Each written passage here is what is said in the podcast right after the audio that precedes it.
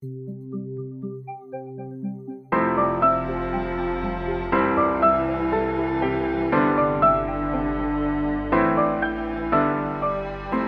familia, soy el pastor Roberto Perales de la Iglesia Amistad Reformada de Tampico. Te doy la bienvenida a tu podcast Aprendices. Nuestra meta es apoyarte a entregar la palabra de Dios con fidelidad, claridad, dependencia y en el poder del Espíritu Santo para una mayor efectividad en tu ministerio que el Señor te ha concedido. Quédate con nosotros.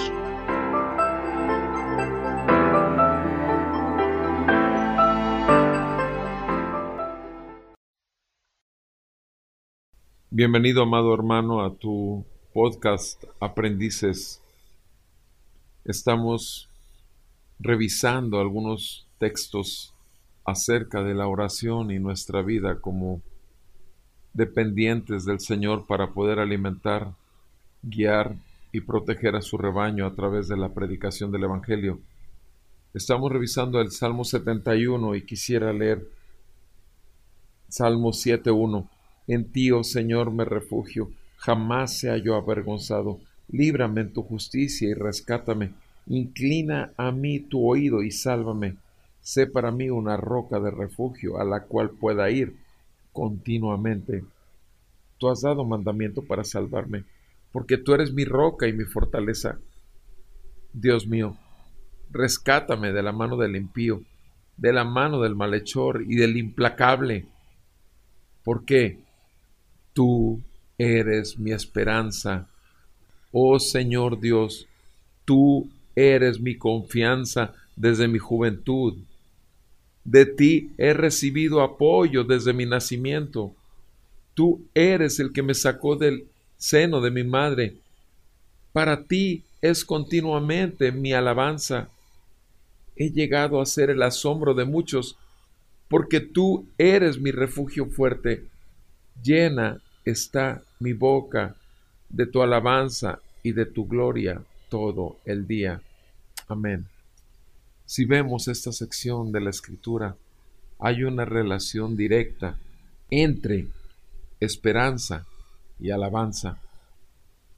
En los momentos de dificultad, en los momentos de persecuciones, en los momentos en donde temblamos no de temor a Dios, sino temor al hombre.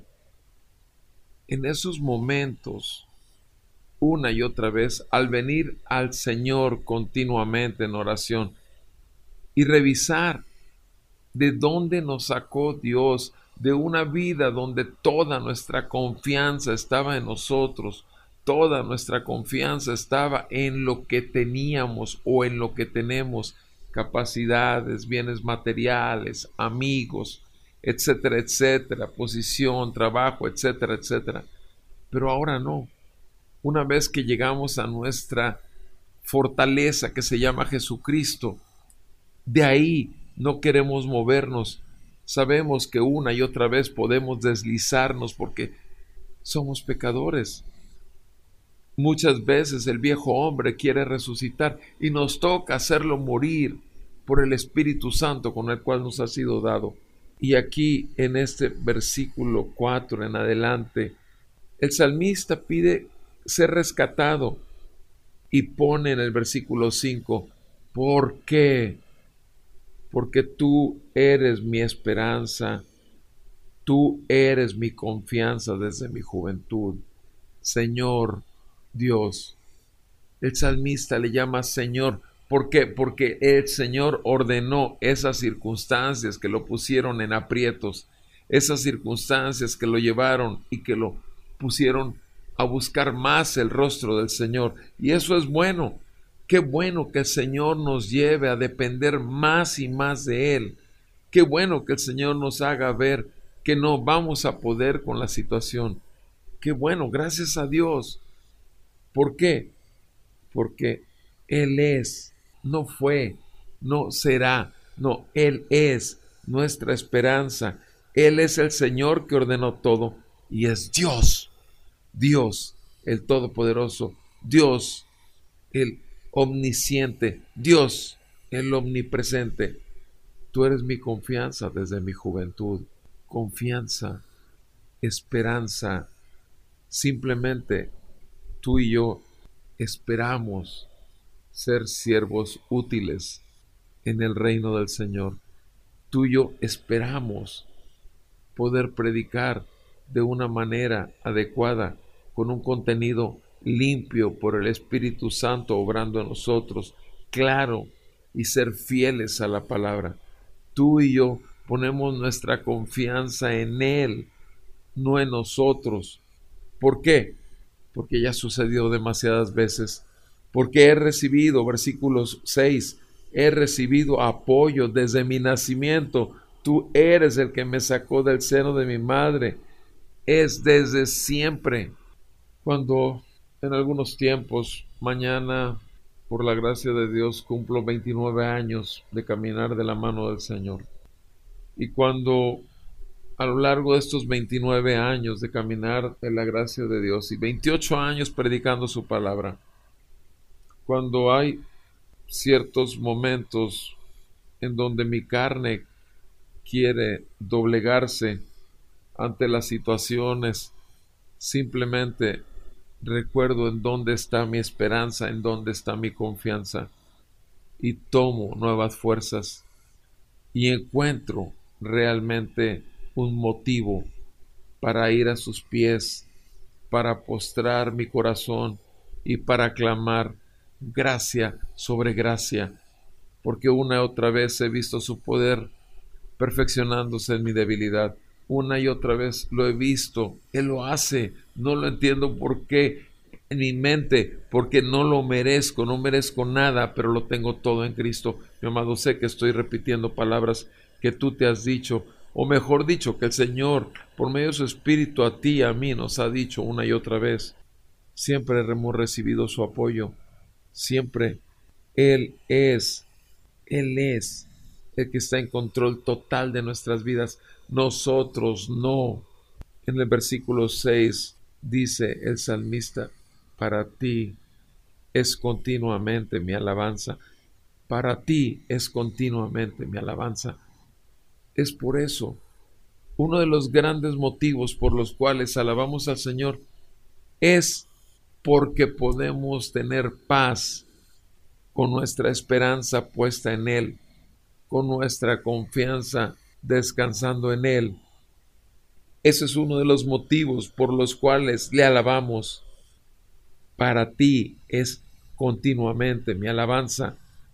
Escuchamos ya en el versículo 3, eres mi roca de refugio a la cual pueda ir continuamente una roca a la cual puedo ir continuamente, pero aquí está diciendo, de ti es continuo mi alabanza.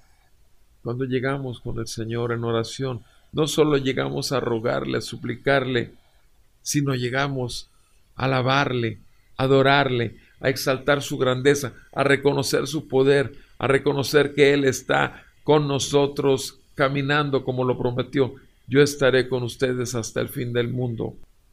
He llegado a ser el asombro de muchos, dice el versículo 7. He llegado a ser el asombro de muchos, porque tú eres mi refugio. Llena está mi boca de tu alabanza y de tu gloria todo el día. Mi amado, si en lo privado alabas al Señor, si en lo privado declaras su gloria, no vas a tener problema. Cuando tú lo digas en público, gloria, honra, alabanza al único que lo merece, no va a ser de pico para afuera, porque lo estuviste haciendo continuamente a lo largo del día, en lo privado. Alabaste el nombre del Señor y continuamente le diste gloria. Mi amado, no dejes de hacerlo, no te canses de hacerlo, porque eso haremos en la eternidad juntos tú y yo, mi amado hermano junto con todo el pueblo que Dios ha puesto bajo nuestro cuidado. Alabanza y gloria al Cordero inmolado que vino a salvarnos del pecado del mundo. Bendito sea su santo nombre para siempre. Que el Señor te bendiga a ti, a tu familia y al ministerio que ha puesto en tus manos. Nos escuchamos en la siguiente, si Dios lo permite.